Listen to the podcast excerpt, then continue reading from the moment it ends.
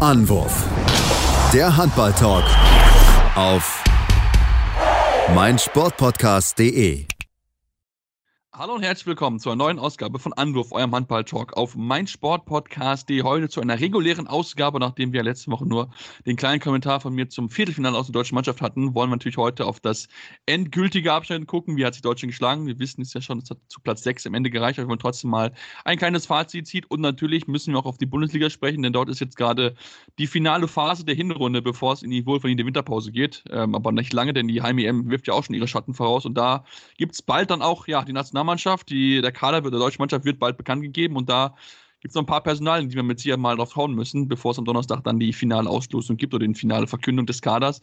Dazu wollen wir natürlich drüber sprechen. Mein Name ist Sebastian Müller und ich bin heute wieder nicht alleine, sondern habe den geschätzten Kollegen Robin Bullis an meiner Seite. Hallo Robin.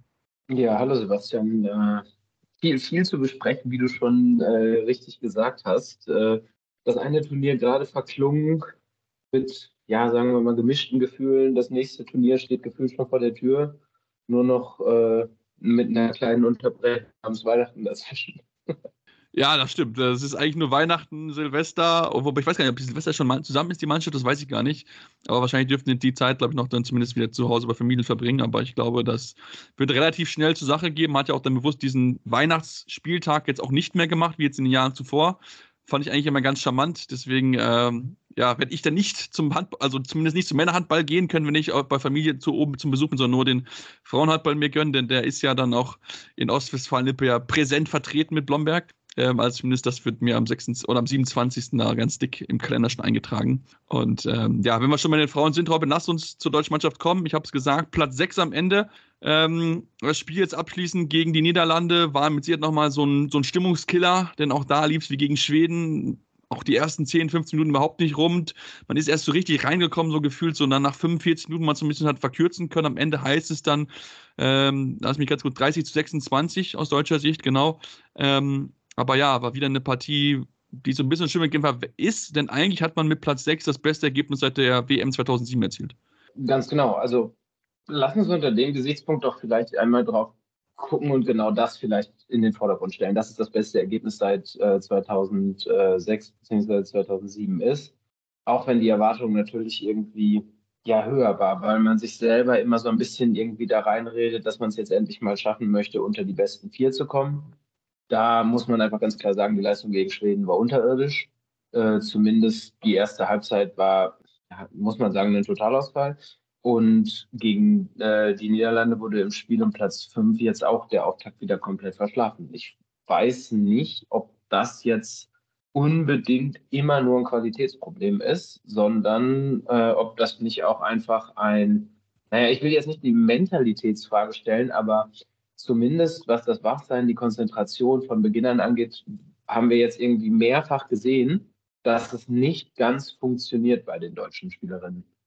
Ja, und vor allen Dingen, was, was halt so, so krass gewesen ist, ist halt dann wirklich auch in der ersten, also in der Anfangsphase überhaupt nicht funktioniert hat. Ne? Also die ersten 10, 15 Minuten jetzt in den wichtigen Spielen halt gegen Schweden, wo es halt um natürlich um Viertelfinale geht und um Spiel um Platz 6, wo du vielleicht auch noch zum Kämpfen, also im Spiel um Platz 5, wo du vielleicht auch noch mit einem Sieg als Fünfter dann vielleicht auch noch dir den, also die Gastgeberrolle holen kannst. Ich glaube, die, das wird noch nicht, glaube ich, wird ausgelost und man kann sich bewerben für die Ausrichtung des Quali-Turniers, aber natürlich die Niederländerinnen werden natürlich auch fleißig dafür werben, dass es möglichst bei sich stattfinden können, weil wir alle wissen, daheim ist halt immer besser. Da kann man natürlich auch am ersten noch auf die Heimpublikum bauen. Ähm, aber ja, das fand ich auch so, so ein bisschen auch schade, dass man auch da in so Situationen auch einfach reingeraten ist, wo dann auch so ein bisschen mir manchmal die Führung gefehlt hat in, in verschiedenen Phasen. Also, also die routinierten Spielerinnen dann vorweggehen, die Mannschaft ein bisschen beruhigen, sagen, okay, wir sind jetzt nicht die besten Starter, wir holen uns hier, wir fighten uns hier rein. Und das haben die zumindest gerade gegen Niederlande defensiv besser gemacht, fand ich, als gegen Schweden. Da stand aber nach 10 Minuten nur 0 zu 4. Also da war noch nichts verloren. Klar, man hat offensiv nichts getroffen, aber es war zumindest noch im Rahmen in dem Sinne. Als man angefangen hat, Tore zu werfen, hat man ein bisschen auch mehr, also ein bisschen mehr Tore kassiert, aber ähm, ja, mir fehlt dann manchmal in so einer Situation dann einfach diese, diese klare Führungsposition. Und das hat Anisa Grasils versucht. Emily Bölk fand ich in diesem Turnier nicht so prägnant offensiv, muss ich ganz klar sagen. Also da hat sie ein bisschen was gefehlt und ja gut, Sinja Smith, wir lieben sie alle für ihre, für ihre unglaubliche Arbeit in der Defensive, aber offensiv ist sie halt nicht auf diesem Niveau einfach und da wird es dann vielleicht ein bisschen zu schwer dann für sie, dass sie dann auch da ja, davor weggeht und dann mal fünf, sechs, sieben Tore erzielen kann. Das müssen wir nicht von ihr erwarten, aber ähm, ich erwarte von in schwierigen Phasen von routinierten Spielerinnen, dass sie Ruhe in das Spiel reinbringen, für Sicherheit sorgen und nicht selbst die Mannschaft noch teils mit verunsichern mit schlechten Pässen, Fehlern, die man vermeiden kann, schlechten Wurfsituationen. Genau, ja.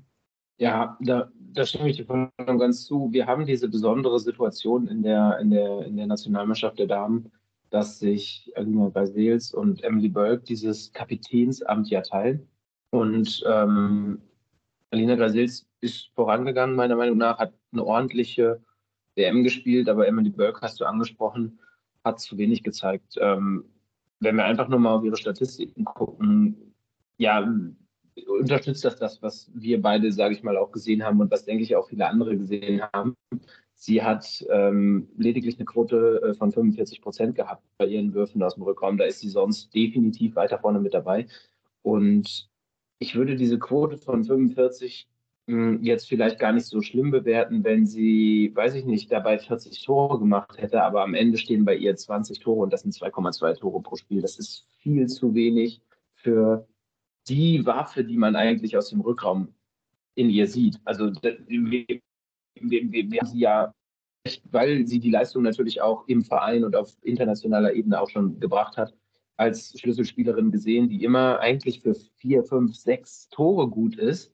Und da sind 2,2 pro Spiel einfach viel zu wenig. Also und dann, dann siehst du das auch, ne? Dann, dann hast du dieses Problem, dass die Tore gerade am Anfang, um vernünftig in ein Spiel reinzukommen, nicht fallen. Das Selbstvertrauen ist super schnell, super früh weg bei den Würfen. Und das hast du meiner Meinung nach gerade in den Spielen gegen Schweden und gegen äh, die Niederlande extrem gesehen, dass die Würfe schlechter und schlechter wurden. Und wenn der erste sitzt, dann wird das Ganze natürlich läuft es auch ein bisschen anders. Aber ja, da war meiner Meinung nach gerade bei der Co-Kapitänin leider nicht die WM-Form, die man gebraucht hätte, beziehungsweise aber auch nicht, die man hätte erwarten dürfen. Klar, ich meine natürlich, die Last alleine schultern soll sie auch gar nicht. Ich meine, sie hat gegen Nein, Dänemark. Gegen Dänemark hat sie es auch gut gemacht, das dürfen wir nicht vergessen. Da hat sie uns auch ja teilweise alleine im Spiel drinne gehalten, hat, wir waren mit 15 Toren, glaube ich, die beste Werferin des, der deutschen Mannschaft dort. Also sie kann das auch, aber wie gesagt, wenn du halt dann auch in solchen Crunch-Time-Spielen bist, in solchen wichtigen K.O.-Spielen, dann musst du es halt abliefern. Gerade wenn du Kapitänin bist, wenn du Topstar der Mannschaft bist, wenn du halt auch bei internationalen Top-Teams spielst, wie sie es ja tut. Sie spielt ja jede Woche Champions League. Sie misst sich mit den besten Spielerinnen der Welt. Das heißt, sie weiß ganz genau, was auf sie zukommt. Und deswegen wie gesagt, ich hatte es schon in meinem Kommentar gesagt, es ist nicht ihr Turnier gewesen in meinen Augen nach. Sie kann dort deutlich mehr. Ich glaube, das weiß sie aber auch selbst, dass sie nicht auf diesem vielleicht Top-Level performt hat, gerade hinten raus, in den letzten zwei Spielen jeweils nur zwei Tore, ist ein bisschen zu wenig, um, um ganz ehrlich zu sein, aber was ich halt trotzdem halt sagen muss, also wir haben auch 30 Tore im Schnitt geworfen bei der deutschen Mannschaft und wir haben wirklich den Ball sehr gut verteilt. Also viele Spielerinnen mit eingebunden. Wir hatten die meisten Würfe von außen. Das müssen wir mal uns mal vorsehen. Die meisten Würfe von außen nach der Statistik der IRF. 109 Würfe. Quote ist okay, war mit Sicherheit schon mal, schon mal äh, besser, war mit Sicherheit aber auch schon mal schlechter. Ähm, klar, in wichtigen Spielen war sie meistens nicht so gut, wie man sie hätte gebraucht, um dann, um dann dran zu bleiben. Also da waren dann teilweise Würfe auf halbe Höhe, die natürlich für jede Torhüterin auf dieser Welt ein absolutes Geschenk sind mit dabei. Aber ähm, ich finde ja Anje Döll mit, mit ähm, 32 Toren, tolles Turnier gespielt, das darf man auch nicht aus dem Tisch kennen lassen. Also sie hat wirklich immer gefeitet, immer ihre Chance gesucht und zumeist auch wirklich gut abgeschlossen. Ja, absolut. Also hat, hat, hat ein starkes Turnier gespielt, hat im deutschen Team äh, die ähm, mit die beste Quote, sage ich mal, ne? auch mit ähm, was die Trefferquote angeht, bei 72 Prozent. Das ist schon, das ist schon wirklich stark. Also da, ja, daran hat es nicht gelegen. Es hat ein bisschen nachgelassen, sage ich mal auch, ne? Die Qualität auf den Außenwürfen, sage ich mal. Aber ich glaube auch äh, auf den Außenpositionen ähm, aber ich, hab, ich hatte auch einfach nicht das Gefühl, dass gegen Schweden und die Niederlande, ja, ich weiß nicht, da fehlte irgendwie so das letzte bisschen. Und dann war da, dann hat da einfach natürlich auch durch die Bank in der ganzen Mannschaft so ein bisschen die Qualität nachgelassen, hatte ich das Gefühl. Während in den anderen Spielen zuvor immer noch jemand, sag ich mal, so ein bisschen, ja, ich würde sagen, in die Bresche gesprungen ist, sich hervorgetan hat und eine besondere Leistung gezeigt hat, fehlte das eben dort. Ja, du, da bin ich, bin ich absolut bei dir. Ähm, also da, das ist einfach so, wenn es halt im Team halt nicht funktioniert hat, dann hat halt, haben halt auch die vielen Einzelspielerinnen leider in dem sie nicht funktioniert. Also da müssen sie gucken, dass sie dann, wenn es halt mal sowas ist, was ja auch immer passieren kann, wir wissen das ja alle, Handball, da hast du mal Phasen, läuft es mal besser, läuft es mal schlecht, das ist ja einfach so. Aber da musst du halt gucken, dass du dann halt möglichst versuchst, ja, mit, mit konzentrierter Leistung voranzugehen, der Mannschaft Halt zu geben und halt deine Chancen halt zu nutzen. Das ist, glaube ich, daran, wo man noch arbeiten muss, jetzt auch mit Blick auf Olympia und auch auf die anstehende Heimturniere, die man ja auch hat, was ja das große Ziel auch ist, 2025 dort abzuliefern, abzuperformen und am besten natürlich eine Medaille zu gewinnen. Und ich finde, da hat man gute Schritte gezeigt. Die Abwehr hat wirklich wieder top performt. Ich fand Sarah Wachter hinten drin, hinten raus im Turnier hat richtig, richtig gut gespielt. Kali Filter war dann hinten raus nicht mehr ganz so stark, persönlich, fand ich so den Eindruck. Aber Sarah Wachter hat sich wirklich toll in den Vordergrund gespielt gespielt, wichtige Bälle gehalten, nochmal dafür gesorgt, dass auch gerade gegen Niederland nochmal spannend geworden ist. Also hat sie wirklich, wirklich tolle Leistung gezeigt gehabt. Und ansonsten, ja, Annika Lott, auch da, die Wurfquote war nicht überragend, aber bei ihrem ersten Turnier würde ich das Welpenschutz äh, einfach walten lassen. Und für mich sowieso die Spielerin der deutschen Mannschaft, Viola Leuchter. Also wirklich, Total. hat ganz viel Spaß gemacht, beste Jugendspielerin gewählt. Ich will mehr von ihr sehen, bin ich ganz ehrlich. Ja, voll, vollkommen, vollkommen zu Recht diese Auszeichnung mitgenommen. Und das ist natürlich auch, also das ist ja mega, mega die Bestätigung und ähm, genau das Richtige, was es braucht, sage ich mal, weil wir natürlich davon reden, dass wir irgendwie auch jemanden brauchen, der dann vorangeht, wenn es zum Beispiel mal bei Emily Bölk oder so nicht funktioniert. Und mit dieser Auszeichnung irgendwie im Rücken ähm, für die Olympia-Quali und die anstehenden Olympischen Spiele, also ich gehe jetzt mal aus davon, dass die deutschen Damen sich qualifizieren werden. Ähm, und dann mit Blick auf 2025, wie du schon gesagt hast, äh, freue ich mich äh, total auf das, sie vielleicht diese Rolle dann mehr und mehr ausfüllt und immer weiter da reinwächst und dass ihr jetzt dieses Selbstvertrauen gibt, um diese Rolle weiter auszufüllen und nochmal den nächsten Schritt zu machen. Ja, müssen wir natürlich erstmal schauen, natürlich, wie es ihr auch na, natürlich geht. Ne? Sie ist ja untersucht worden. Es war wohl bei den ersten Tests erstmal wohl nichts festgestellt worden, aber es waren nur die ersten Untersuchungen. Da wird mit Sicherheit jetzt Leverkusen genau drauf geschaut, weil sollte sie natürlich ausfallen, wäre natürlich Rückraum rechts wieder schon so ein bisschen so eine Problemposition, denn ich finde, Maren Weigel hat mich nicht so überzeugt, wie sie es gegen Ungarn vor dem Turnier gemacht hatte. Also da hatte ich ein bisschen mehr, mehr erwartet davon. Insgesamt eine Wurfquote von knapp 50 Prozent, 51 Prozent war es am Ende. Ja, war jetzt okay oder 52 Prozent so, war jetzt okay, war jetzt nicht, nicht überragend. Ähm, ich hätte da vielleicht noch ein bisschen mehr erwartet, ein bisschen mehr erhofft, aber auch da, ähm, ja, wie gesagt, aus dem Rückraum die Würfe 34% Quote, die war wirklich unterirdisch von neun Metern. Das müssen wir sagen. Da muss die Mannschaft dran arbeiten. Da müssen sie konzentrierter agieren. Sie müssen ja einfach sich besser auf die Torhüterin fokussieren und dann die Dinge einfach reinknallen. Das muss man einfach so knallhart sagen. Es muss, es muss der deutsche, die deutsche Abwehr ist nie das Problem, es ist immer der Angriff, worüber wir reden. Und es ist schon besser geworden, nicht umsonst sind wir auf Platz 6 gekommen, aber wenn man den nächsten Schritt machen will, muss man auch dann noch diesen nächsten Schritt machen und dann werden wir auch dann irgendwann mal dann wirklich Schweden, Dänemark, Norwegen dann dauerhaft ärgern können und dann mal eine Medaille wieder angreifen können. Ja, absolut. Also Abwehr, Fundament ist gelegt, jetzt im Angriff arbeiten, Olympia-Quali sicher machen und vielleicht dort schon überraschen. Das fände ich, wäre mal was. Ja, das wäre definitiv ähm, ja, eine Herausforderung, um nochmal, äh, ich mache mal ganz schnell nebenbei äh, auf, mal zu schauen, gegen wen es denn überhaupt geht dann in der äh, Olympia-Qualifikation, denn das haben wir natürlich auch schon ja.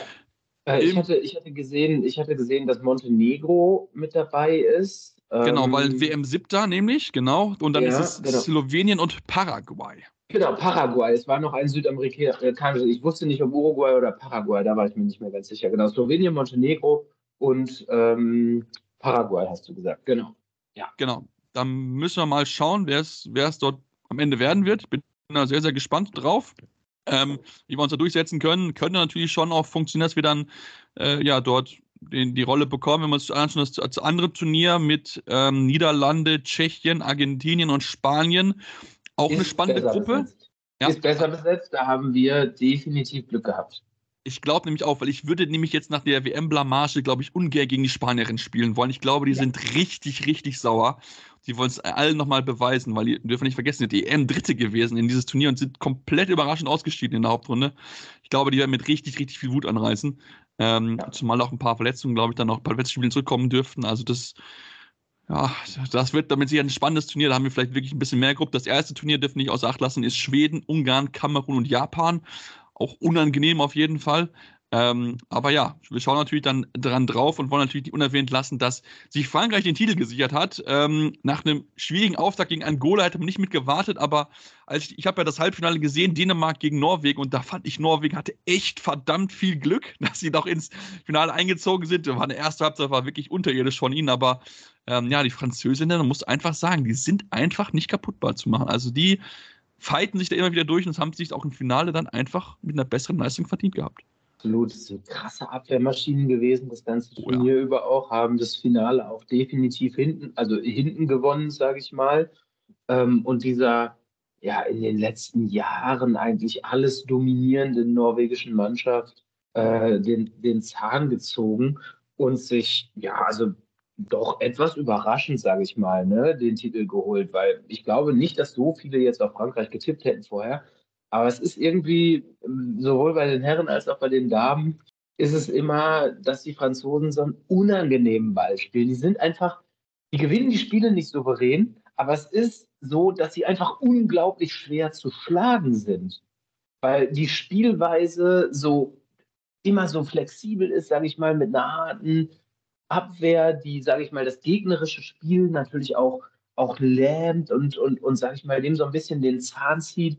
Und ähm, ja, für die natürlich ein gigantischer Erfolg, ähm, da ja so ein bisschen als der Geheimfavorit bzw. Außenseiter diesen Titel zu holen, weil ich glaube, jeder hätte eher gedacht, Dänemark natürlich als Gastgeber und die Norwegerinnen sowieso. Ja, definitiv. Und ich meine, das war ja das, die Neuauflage vom letztjährigen, also vom 2021er WM-Finale, wo ja auch beide sich gegenüber gestanden sind. Das war einfach, also wirklich, was sie in der Defensive gemacht haben. Die haben Norwegen zu 18 technischen Fehlern gezwungen. Ich glaube, 18 technische Fehler von der norwegischen Frauennationalmannschaft haben wir schon eine ganze, ganze Weile nicht mehr gesehen. Also die haben sich wirklich enorm schwer getan. Und da muss man wirklich davor den Hut ziehen, was der Olivier Krumpholz aufgebaut hat. Also die Mannschaft ist wirklich on point, äh, Europameister schon gewesen, Weltmeister, jetzt wieder Weltmeister. Also ja, das macht einfach ganz, ganz viel Spaß. Er ist so viel Talent in dieser Mannschaft und ähm, ja, absolut verdient sich hier den Titel geholt mit einer wirklich bombastischen Defensivleistung. Und ähm, ja, damit sind wir jetzt zum Frauenteil soweit beendet. Mal eine kurze Pause, dann kommen wir zu den Männern, denn dort ja, steht das große Turnier erst an. Aber wir wollen natürlich erstmal schauen, was die Bundesliga-Teams gemacht haben. Und da müssen wir über ein oder andere Verletzten sprechen, aber dazu vielleicht mehr hier bei Anruf eurem Handball-Talk auf meinsportpodcast.de. Hey, Malte Asmus von meinsportpodcast.de hier. Ab März geht's weiter mit unseren 100 Fußballlegenden. Staffel 4 bereits. Freut euch auf Zlatan Ibrahimovic, Michel Platini, Cesar Luis Minotti, Paolo Maldini, um nur mal vier zu nennen. Und bis wir mit der vierten Staffel kommen, hört doch einfach noch mal rein in die bisherigen drei Staffeln. Ronaldinho, Sepp Meyer, Gary Lineker, Lothar Matthäus und viele weitere warten da auf euch. 100 Fußballlegenden Jetzt. Überall, wo es Podcasts gibt. Ja, dann sind wir zurück hier bei Anruf am Handball-Talk und wollen natürlich den Blick auf die Männer werfen, auf einen Bundesligaspieltag, der mal wieder voller Überraschung gewesen ist, Robin. Ich glaube, wir überleben kaum eine Überrasch Woche, wo wir keine Überraschung sehen. In diesem Mal mussten zwei Top-Teams sogar dran glauben. Die SG Flensburg-Handewitt und die MT Melsung, beide jeweils mit einem Tor verloren. Beides brutal enge Spiele.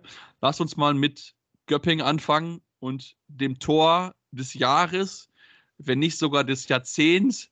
Also den sieben Meter von Persson, von außen, direkter Freiwurf in die kurze Ecke. Brutal. Noch nie zuvor gesehen. Er kann er nicht direkt abfeiern dafür, dass er da diesen Siegtreffer reingehauen hatte. Ja, er kann sich abfeiern dafür definitiv. Aber ob ich, also ich würde es jetzt nicht unbedingt das Tor des Jahrzehnts nennen, weil es war kein schönes Tor, sondern es war einfach ein krasser Fehler von der Abwehr und vom Torwart.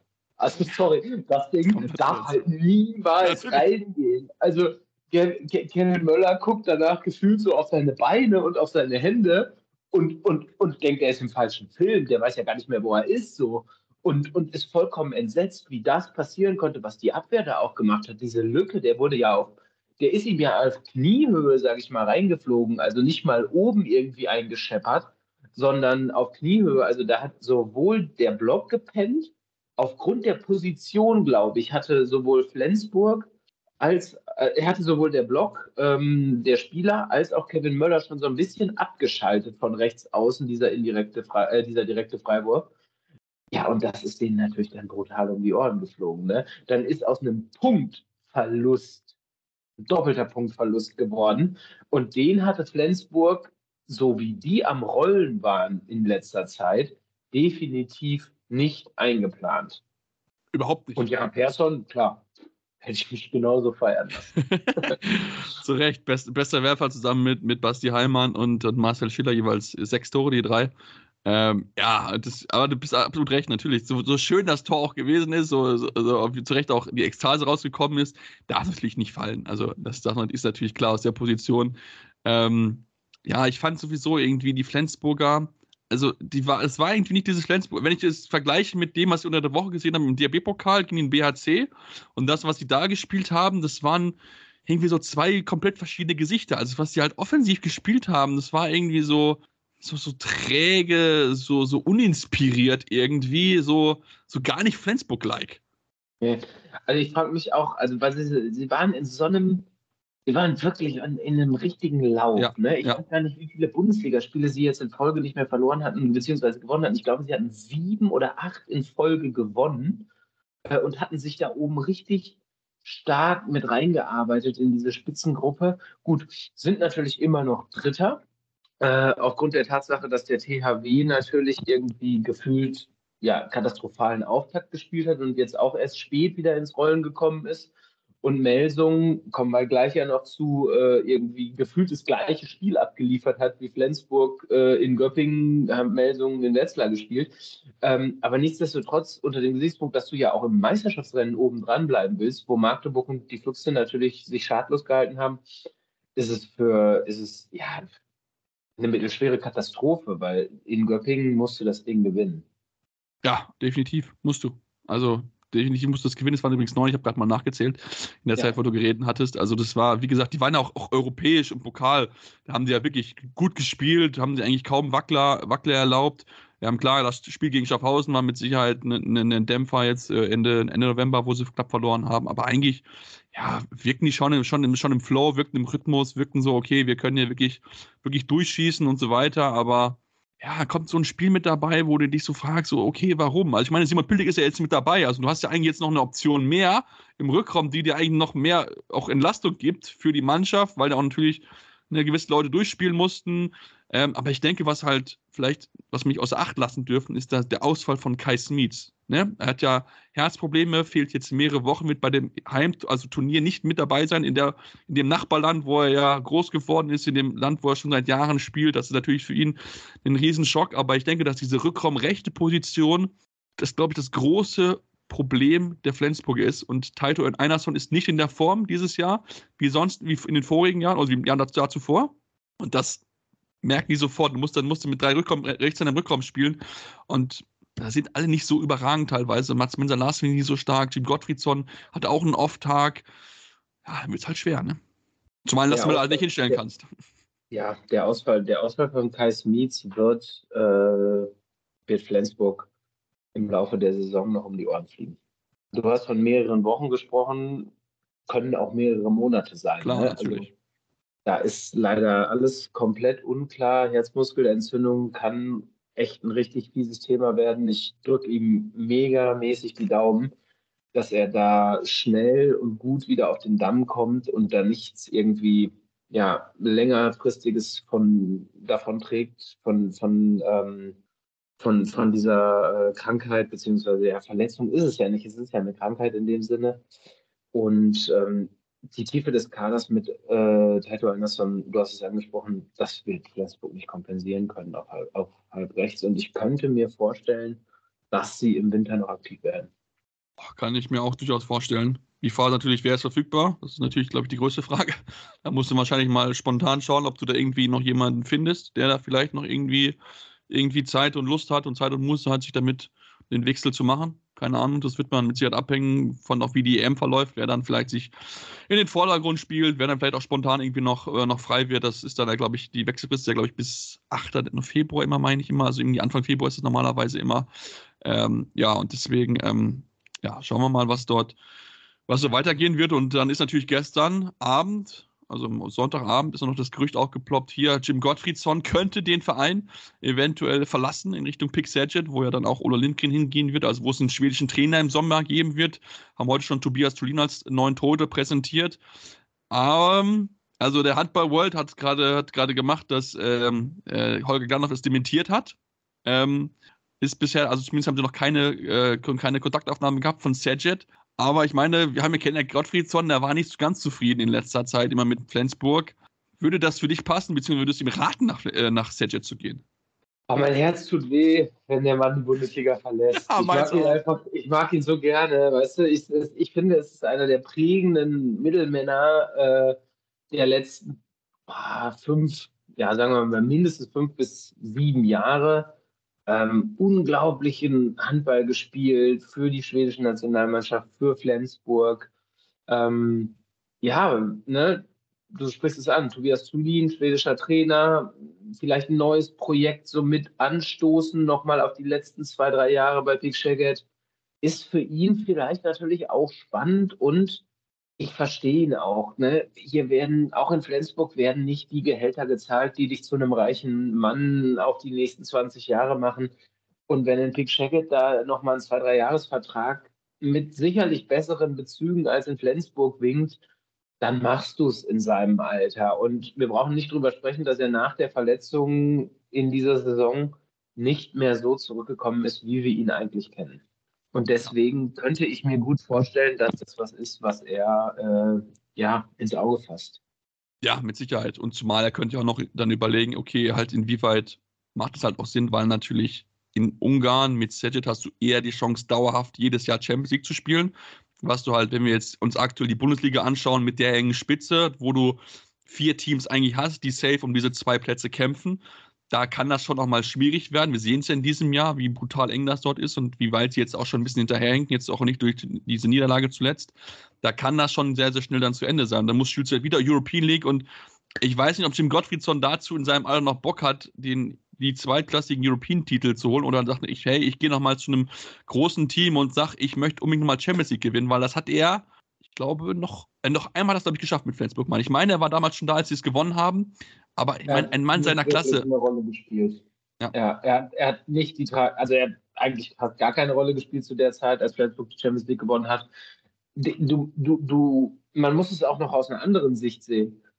In Szeged spielt er konstant Champions League und kann dort vor allen Dingen konstant auf seinem Niveau Champions League spielen, weil er da nicht auf einen Samstagabend nach Göppingen muss und sich 60 Minuten lang durch den Fleischwolf drehen lassen muss, um das Ding am Ende zu verlieren.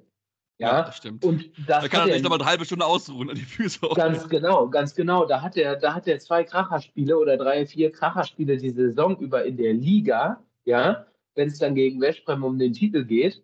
Und am Ende ist der Fokus auf der Champions League. Und äh, da ist sicherlich das Ziel vielleicht dann von Pick Shaggett mit dem Aufbau, sage ich mal, ne, auch mal wirklich die Hauptrunde zu erreichen, beziehungsweise die K.O.-Phase, die K.O.-Spiele zu erreichen, weil sie an denen auch konsequent in den letzten Jahren immer vorbeigeschraubt sind, natürlich.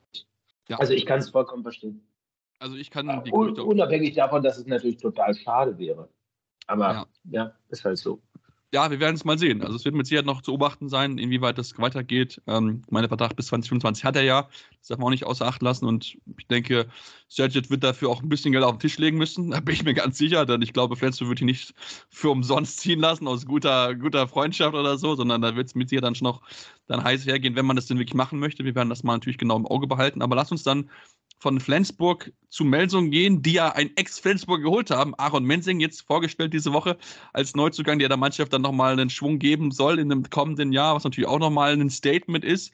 Aber man darf auch nicht vergessen, so gut du auch spielst, musst halt trotzdem deine Aufgaben in Liga äh, erledigen und das hat halt gegen Wets nicht so funktioniert. Und das, obwohl sie eigentlich den besseren Torhüter hatten mit, mit Simic, aber haben es halt offensiv halt nicht auf der Kette gekriegt.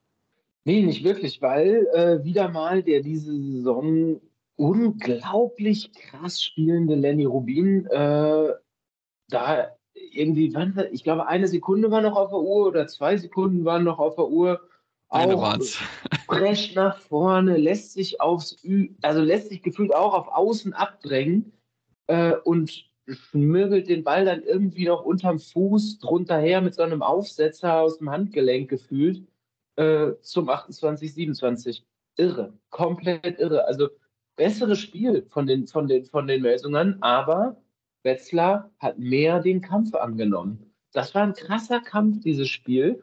Und am Ende in eigener Halle Wetzlar sich richtig da reingefeuert und durchgesetzt. Ja, und wie gesagt, Lenny Rubin spielt eine richtig starke Saison.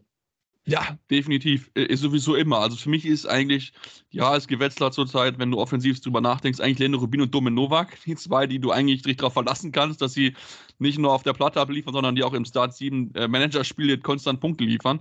Ja. Ich habe ich hab keinen von beiden, aber ich kann mir das sehr gut vorstellen, dass sie da ordentlich Punkte machen, weil sie halt so konstant halt immer vorne mit, mit, mit Toren sind. Klar, die Quoten ab und an mal ausbaufähig, bei Rubine ja auch gerne mal dann Wurfquoten von 50 Prozent hat, aber ähm, der nimmt sich halt die Würfe und dann macht sie halt trotzdem meistens hochprozentig. Diesmal hat es sehr gut funktioniert und das ist halt, was für mich so krass eigentlich ist, dass obwohl Melsung eigentlich eine Wurfquote von 73 Prozent hat, sie diese Partie verlieren, weil sie acht Würfe weniger haben als die Wetzlarer, weil sie sich unglaublich schwer tun. Balenciaga, fünf technische Fehler, äh, bei vier von vier aber trotzdem geworfen, also ja, es war halt so eine, so eine, wie gesagt, so ein Kampfspiel und das kriegen ja. die Melser, glaube ich, einfach nicht so hin, auch wenn sie eigentlich so eine Kampftruppe früher ja gewesen sind.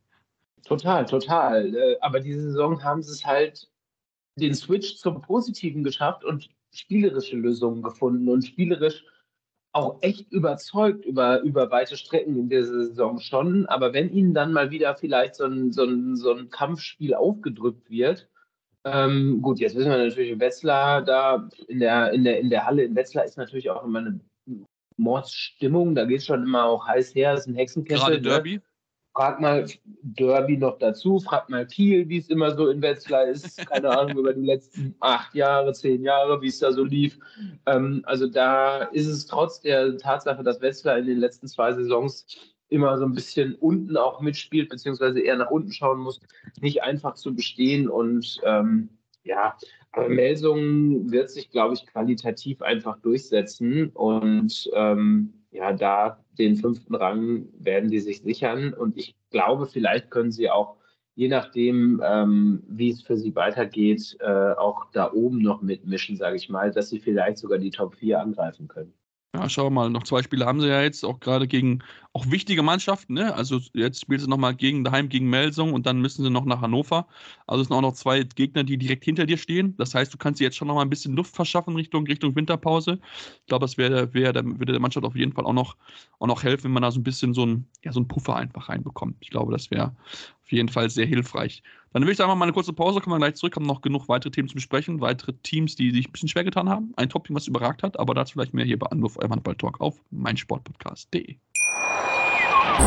Wie baut man eine harmonische Beziehung zu seinem Hund auf? Puh, gar nicht so leicht. Und deshalb frage ich nach, wie es anderen Hundeeltern gelingt, beziehungsweise wie die daran arbeiten.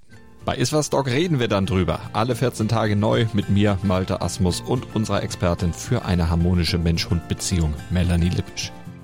Iswas Dog mit Malte Asmus. Überall, wo es Podcasts gibt. Ja, jetzt sind wir zurück und wollen natürlich über weitere Themen noch sprechen, wollen uns mit einem anderen Top-Team beschäftigen. Und dann lass uns doch mal, Robin, den Blick auf die Füchse werfen. Denn bei den Füchsen zurück nach langer Verletzungspause ist endlich Paul Drucks hat sein Comeback jetzt gefeiert in Lemgo. Auch da mussten die Füchse lange hart fighten für diesen knappen 32-29 äh, Triumph. Die Lemgo haben es ihnen wirklich sehr, sehr schwer getan macht, äh, schwer, schwer gemacht. Am besten war auch einmal Ukaslic, der irgendwie nochmal richtig, richtig in den Topform reingekommen ist, nachdem er wirklich schwankend dieses Jahr ist, aber 13 Paraden, 30 Prozent Quote brauchst du halt auch, um so einen Gegner zu ärgern. Am Ende reicht es halt von wirklich minimal nicht. Ja, ist natürlich bitter, weil auf der anderen Seite steht natürlich auch ein Dejan Milosavljev, der äh, halt eine 35%-Quote ja. aufzeigt und halt einfach noch besser ist als Urkastelic, wenn er mal einen Sahnetag hat. Das ist das Problem. So, ne? Also für Dejan Milosavljev ist das ein durchschnittlicher guter Tag und Urkastelic hat einen Sahnetag und hat trotzdem 5% weniger Quote. Das ist halt, hm, ja, dass der TBV Lemgo ein Torwart Problem hat, brauchen wir, glaube ich, nicht drüber sprechen. Jetzt haben sie auch noch Finn Zecher abgegeben. Ne? Unter der, ich glaube, letzte Woche wurde es bekannt, dass er in die zweite Liga wechselt ähm, nächste Saison. Da wird sich einiges tun in Lemgo auf der Torhüterposition. Ähm, aber für mich steht äh, ja über dem Spiel als Überschrift, sage ich mal, natürlich ganz klar das Comeback von ähm, Paul Drucks. Schön zu sehen, dass er wieder dass er wieder mitmischen kann, dass er wieder am Start ist ähm, und hoffentlich auch ja nochmal gut in die Saison reinkommt. Ähm, jetzt die Vorstellung war natürlich irgendwie klar. Man hat ihn mal reingeworfen, so das Spiel war eng. Ich glaube, er hätte mehr Spielanteile bekommen noch, wenn es vielleicht ein bisschen klarer gewesen wäre. ähm, diese zwei Spiele vor der Winterpause, äh, ist es gut, glaube ich, für ihn, dass er vor der Winterpause noch reinkommt, so ein bisschen schnuppern kann, wieder rankommen kann. Dann kriegt er diese Wettkampfatmosphäre direkt wieder mit und hat auch diese Intensität direkt wieder da, um dann ab nach der Europameisterschaft direkt helfen zu können, also wirklich richtig helfen zu können, ähm, weil Lasse Andersson eine unglaubliche Saison spielt, aber auch so ein bisschen auf dem Zahnfleisch geht. Ne? Also das hat man schon gemerkt. Die Quote wird immer schlechter bei ihm. Ähm, jetzt hat er wieder irgendwie nur knapp über 50 Prozent gehabt, zwar sieben Tore gemacht, was natürlich stark ist, aber mh, mm, man hat schon gemerkt, dass Lasse Andersson ein paar Spieler auch jetzt dabei hatte in den letzten Wochen, die äh, nicht mehr so herausragend waren wie zum Auftakt, äh, zu Beginn der Saison. Ja, ich merke es beim Start 7-Team auch, wo ich ihn habe. Da war, jetzt zu Saisonbeginn ein bisschen stärker als jetzt gerade. Ähm, aber ja, also ich denke, dass er, dass er wirklich da einfach rankommen soll. Jetzt vielleicht gegen Stuttgart unter der Woche kann er vielleicht noch ein bisschen Spielzeit bekommen, weil das vielleicht ein Gegner ist, wo dann eher ein bisschen noch mehr ähm, ja, klarer gewinnen wir es gerade auch daheim. Dann auch noch Rittenhaus gegen Leipzig, die ja auch aktuell sehr schwer tun. Ähm, kann man da schon noch mal ein bisschen Spielzeit bekommen, glaube ich, für ihn. Und ähm, ja, aber ich denke, es wird auf jeden Fall hilfreich sein, zumal der auch Lasse Andersson ja auch nicht mit zur EM reisen wird. Das ist ja auch schon klar. Er ist nicht in dem finalen Kader von Nikola Jakobsen zu finden sein bei den Dänen. Das wird natürlich die Fans der Füchse auch sehr, sehr freuen, dass sich äh, einer ihrer wichtigen Spiele ausruhen kann. Während natürlich Gitzel während der EM wahrscheinlich eine brutale Spielzeit abreißen wird, aber das ist natürlich ein anderes Thema, da hat man dann noch ein bisschen eher Optionen, vielleicht, zumal ja auch dann Fabi Wiel zurückkommen soll. Ähm, also da wird man auch noch ein bisschen dann eher vielleicht durchwechseln können auf dieser Linkshänder-Position. Ähm, genau. Dann lass uns den Blick werfen ähm, zum, ja, man, zu der Mannschaft, die ganz oben steht und die eine brutale zweite Hälfte gespielt hat. Ich möchte so ganz klar sagen, zur Halbzeit 16 zu 13 gegen Neckar-Löwen für Magdeburg. Und dann werfen sie 22 Tore in der zweiten Halbzeit, kassieren nur neun und dann ist die Partie so deutlich und du denkst dir, was ist da eigentlich gerade in diesen 30 Minuten passiert? Das war brutal. Komplett irre. Elf haben sie kassiert. Äh, 16 ja, 11, Entschuldigung. Halbzeit, ja. 38, 24 äh, ist, ist, ist das Endergebnis. Und ähm, ja, die Rhein-Neckar-Löwen haben den Auftakt in die zweite Halbzeit komplett verpennt. Ne? Waren auf drei dran, das ist noch okay, sage ich mal, aber dann hat, SC, dann hat äh, Magdeburg einfach mal ja gefühlt einen Gang, einen Gang reicht schon, hochgeschaltet ähm, und ist mal sowas von davon marschiert. Und ja, ich finde es irre, was die, was die abliefern. Also wie Magdeburg äh, durch diese Saison geht, weiterhin halte ich für ganz, ganz großes Kino. Da gab es übrigens nicht diesen Spiel, sondern im Spiel davor das große ja. Comeback von Gisli Christiansson. Ähm, Weil das Geile ist, ja, die haben, selbst er hat ja nicht gespielt, gespielt. Die haben einfach 18 Tore von Smarson und Knab bekommen. Ja, aber, aber nichtsdestotrotz wurde äh, mega cool zu sehen, dass Gisli Christiansson wieder am Start ist, ja. äh, wieder spielen kann. Ähm, ja, wie Felix klar so langsam ins Laufen kommt. Krass. Ein bisschen Anlaufschwierigkeiten gehabt, aber schießt jetzt seit drei, vier Wochen im Schnitt, glaube ich, acht oder so pro Spiel. Das ist natürlich schon eine richtig, richtig starke Ansage. Also der, würde ich mal behaupten, ist jetzt so richtig in der Bundesliga angekommen und hat einen Mordsbock, mit Magdeburg zusammen was zu reißen. Und wenn du dann Giesli Christiansson, Felix Klar, Smarason, der ins Rollen kommt, Oma Ingi Magnusson, Albin Lagergren, sorry, Magnus Hauptstrup, irre, was da abgeht. Also für mich, ich habe mich jetzt letzte, ich habe mich am Wochenende erst noch wieder unterhalten mit einem, äh, mit, mit einem Mannschaftskollegen aus meiner Mannschaft und in dem Gespräch habe ich gesagt, ich glaube, dass Magdeburg den Titel holt und auch die Champions League verteidigt. Den Titel. Die können sich so eingrooven und wenn da alle fit bleiben bei der Europameisterschaft und auch irgendwie was Positives daraus ziehen können, dann kann das wieder eine Dynamik geben. Dieses Team ist so eingeschworen mit Bennett Wiegert als Coach, das ist Wahnsinn, was da abgeht. Ja, brutal. Also, sorry, mit, du, du schickst die Rhein-Neckar-Löwen, den amtierenden Pokalsieger, nicht mit 14 Toren nach Hause. Das ist krass. Ja, das ist wirklich, es ist, es ist brutal. Und mal, da ich vergessen auch noch Michael Darmgard, haben die auch noch. Der ist auch für die, für die EM ja. nominiert. das okay. auch nicht vergessen. Und ja. ich finde halt auch, die, auch, auch wenn man nicht immer die Außen reden, aber ich finde auch, die machen das halt sehr solide. Also sie wechseln sich ab, ne? Mal spielt Mursche, mal spielt Mertens, mal spielt Peterson oder Hornke auf, die, auf der anderen Seite jeweils. Und die machen halt auch meistens ihre Buden halt. Gar nicht, sie werden nicht groß eingebunden, aber wenn sie halt gefordert sind, machen sie sie halt. Wirklich hochprozentig. Und das ist halt einfach. Voll. Es ist, es ist brutal, es ist brutal. Ja, lass uns dann vielleicht zu einer Mannschaft kommen, die für mich so ein bisschen eine enttäuschende Hinrunde ist. HSV Hamburg. Ähm, 28 28 gegen HBW Walgen-Wallstätten. Und wieder ein Spiel, wo du eigentlich denkst, du eigentlich defensiv hast du viel richtig gemacht, aber offensiv, was die sich da für, für Fehler erlauben, für schlechte Würfe, haben El Tayyar wieder zum Helden geschossen, der wirklich aber auch gut gehalten hat, möchte ich ihm nichts wegnehmen, aber also der HSV, weiß nicht, ein bisschen aufpassen müssen die schon. Also, wir haben wirklich gute Spiele mit dabei, aber lassen unnötig Punkte liegen. Und jetzt bist du nur vier Punkte überm Strich. Klar, da sind noch ein paar Teams dazwischen oder so, aber langsam musst du mal Punkte holen, um ein bisschen Abstand unten zu holen. Ja, es ist so ein bisschen, ne, ich glaube, sie haben so ein bisschen überperformt in der letzten Saison. Also nicht nur, nicht nur ein bisschen, sondern sehr gut gespielt, haben, sind auf einer richtigen Welle geschwommen und ähm, ja, jetzt wieder richtig in der Liga angekommen auch natürlich, ne? Und vielleicht auch ein bisschen nicht mehr so die Überraschung, die Art dieses Handballs ist bei vielen Mannschaften angekommen. Man weiß, wie man dem HSV jetzt so ein bisschen den Zahn ziehen kann. Und ähm, so ein Spiel wie jetzt, dieses Spiel, das hätten sie letzte Saison easy gewonnen. Da, da, da wären sie souverän mit 5, 6 rausgegangen und hätten das Ding irgendwie, keine Ahnung, 5, 6, 7, 10 Minuten vor Ende klar gehabt. Aber dann hast du die Situation, in der du gerade bist, hast unglücklich Spiele knapp verloren. Auf der anderen Seite steht ein starker Torhüter. Das, das ist im Kopf der Spieler. Und dann, weißt du, dann hast du normalerweise so jemanden wie Kaspar Mortensen, ähm, der immer eigentlich Mister, weiß ich nicht, 85 bis 100 Prozent zumindest ist so. Und der erwischt dann einen Tag, da kriegt er auch nur knapp irgendwie die Hälfte der Bälle im Tor und da verwirft zwei, sieben Meter, macht nur 50 Prozent aus dem Feld da hast du schon mal irgendwie gefühlt so den Sieg hergeschenkt, wenn du dir das Ergebnis am Ende anguckst, natürlich. Auf der anderen Seite steht natürlich irgendwie Patrick Volz, den ich übrigens bei Start 7 habe, der mir den Spieltag gerettet hat, so ein bisschen, äh, und macht ein großartiges Spiel und äh, macht sieben von acht äh, von links außen. Ähm, und eine starke Kreisläuferleistung von Jonas Schoch, das ist schon stark so.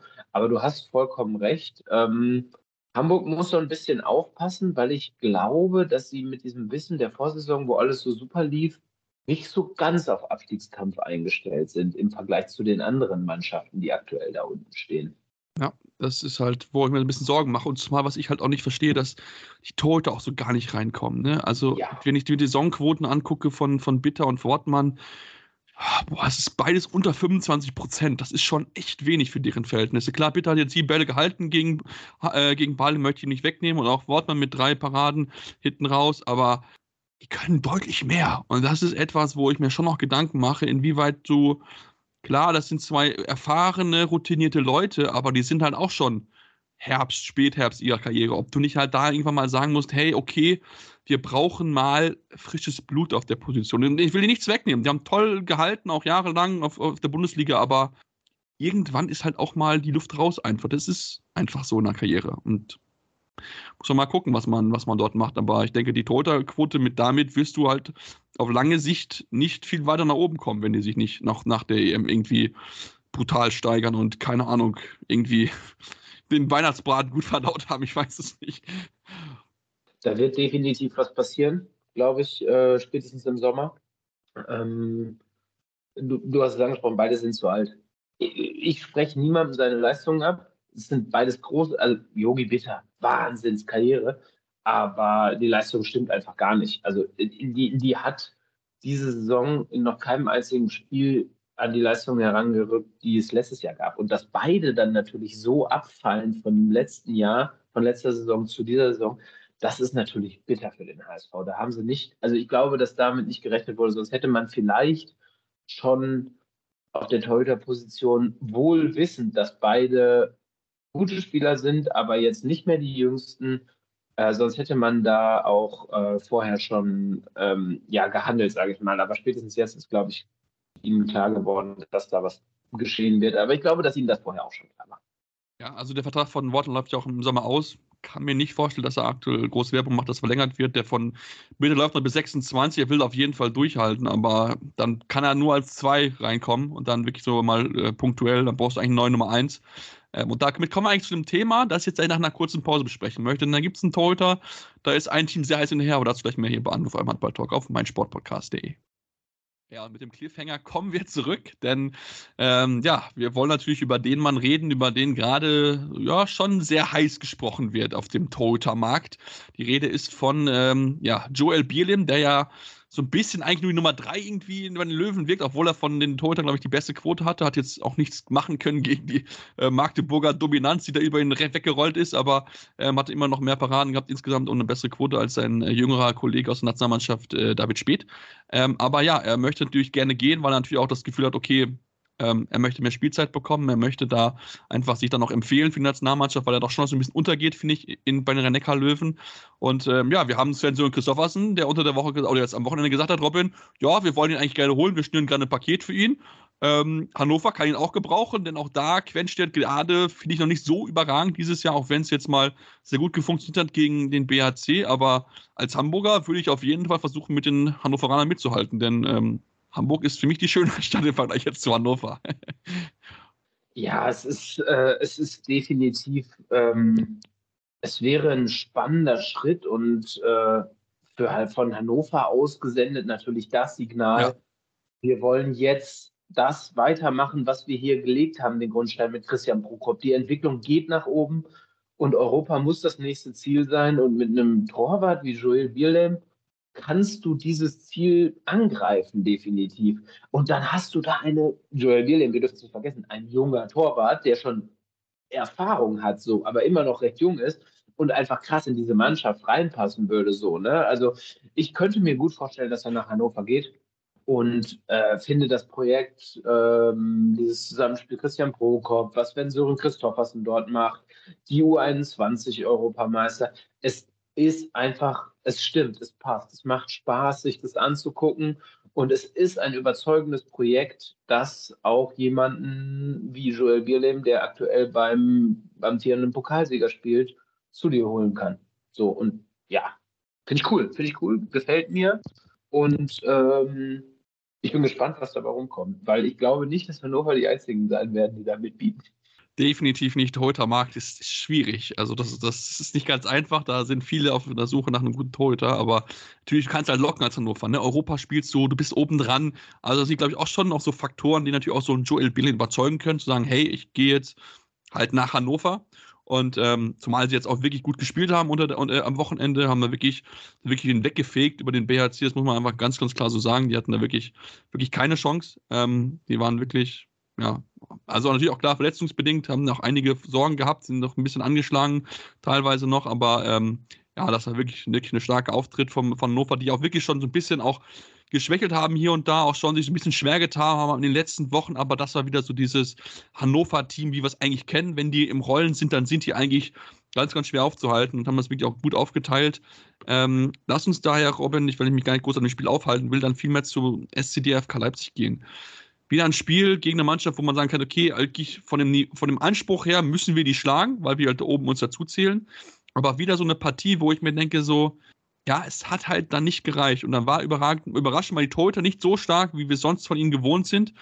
Und dann hast du halt mal ein Spiel, wo du halt 32 Tore mal wirfst, was ja auch nicht so häufig der Fall ist, aber halt mit 35 Hütten das Ding verlierst. Und das ist dann halt etwas, wo, ja, das irgendwie so ein bisschen auch diese Leipziger Saison da spielt. Sie spielen gut, aber sie können sich halt dann für diese Leistung nicht belohnen.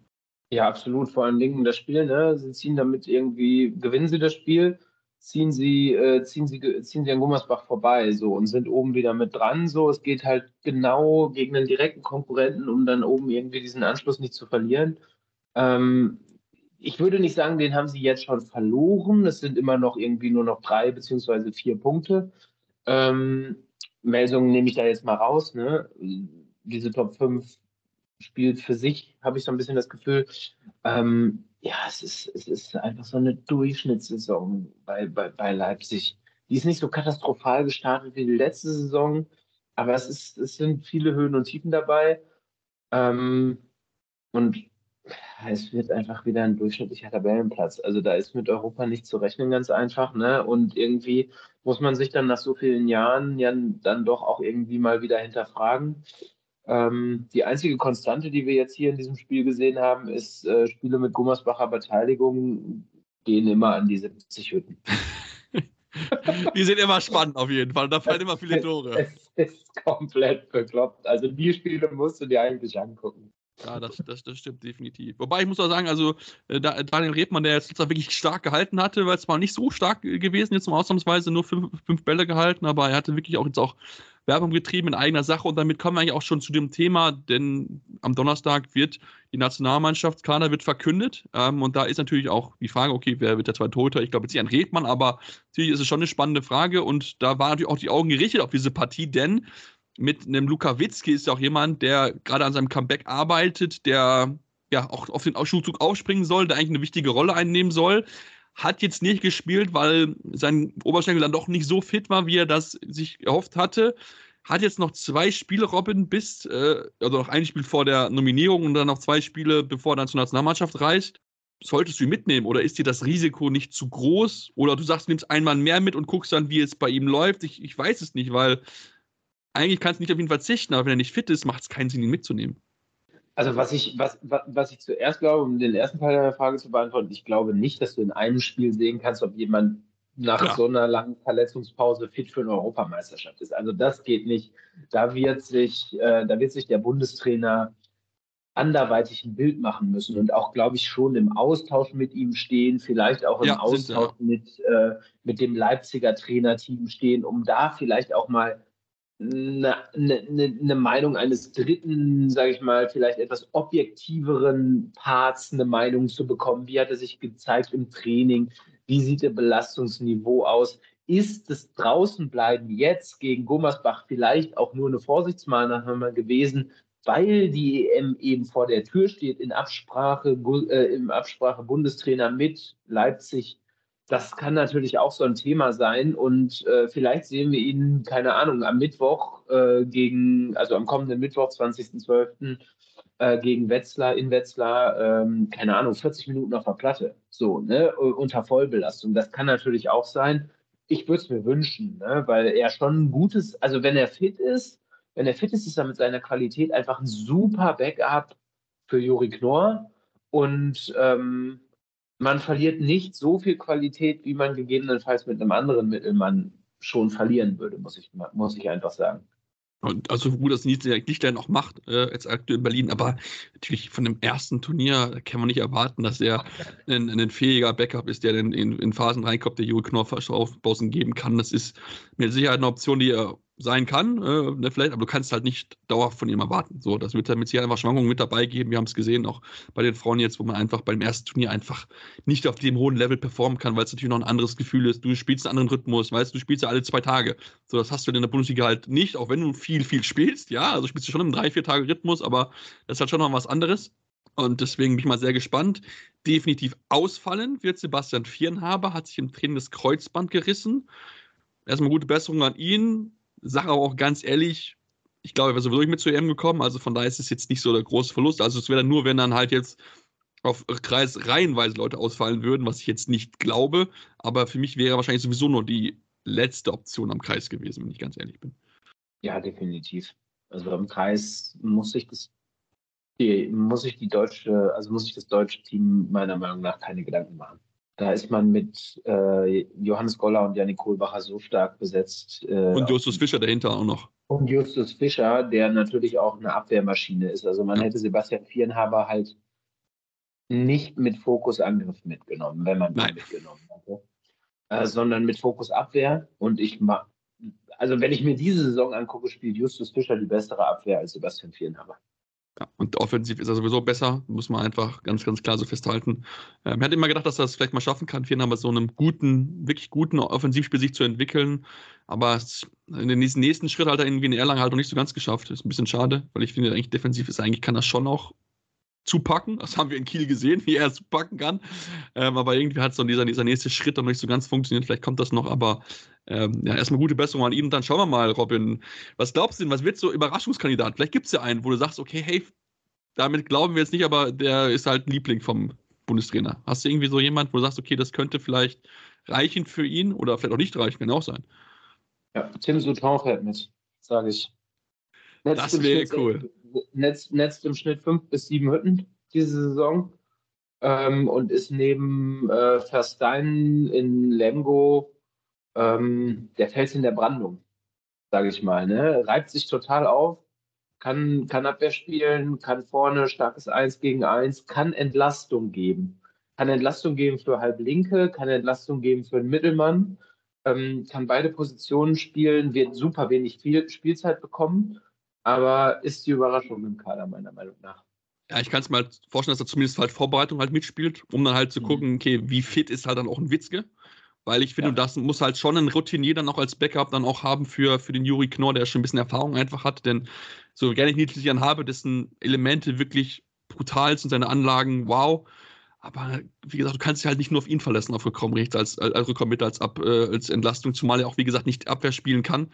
Da brauchst du sowieso immer jemanden und deswegen, ja, wäre das eine interessante Option. Ich glaube übrigens, äh, am Tor ich hoffe ja auf Joel Billem, auch wenn ich noch nicht ganz sicher bin. Ich glaube, es wird David spät werden. Aber eigentlich von den Quoten hätte es Joel Billem sich eigentlich schon verdient. Aber ich glaube nicht, dass es, dass es werden wird. Aber wer weiß, was der Bundestrainer im Tor plant. Ich glaube, das können auch sein, dass drei Torhüter mitkommen. Und dann kann ich mir mal gut vorstellen, dass es halt die beiden Löwentorhüter sind, weil ich glaube nicht, dass Halbe Vetter derjenige ausgewählt wird, zumal er gerade auch in Stuttgart überhaupt nicht spielt, auch gerade auch überhaupt nicht in Form ist. Ich muss mal dringend neuen Torhüter im Start 7 Spiel holen, weil er bringt mir keine Punkte gerade. Äh, aber zumindest auch keine Minuspunkte, das ist auch zumindest ganz gut. Ähm, ja, aber das glaube ich ist schon noch so das Thema, dass man da, äh, dass das vielleicht da noch interessant werden könnte, genau. Ja, wir werden auf jeden Fall äh, die Kaderbesetzung genauso unter die Lupe nehmen, sobald sie raus natürlich. ist. Und äh, wir natürlich auch äh, darüber uns auslassen. Ja, müssen wir mal gucken. Vielleicht, ob es dann eine Sonderfolge dann gibt, Donnerstagabend, wenn wir uns dann auslassen über ihn, müssen wir mal gucken. Zumal es wird auch relativ gucken. Ähm, aber wir werden uns mal schauen, vielleicht kriegen wir noch was vor Weihnachten hin.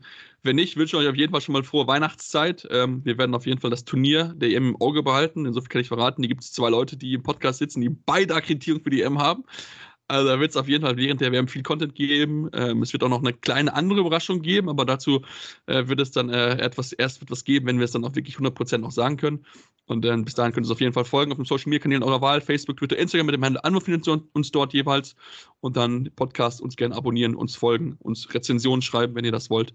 Und dann, ja, hören wir uns demnächst wieder hier bei Anruf am Handball-Talk auf meinsportpodcast.de. Anwurf. Der Handball-Talk auf meinsportpodcast.de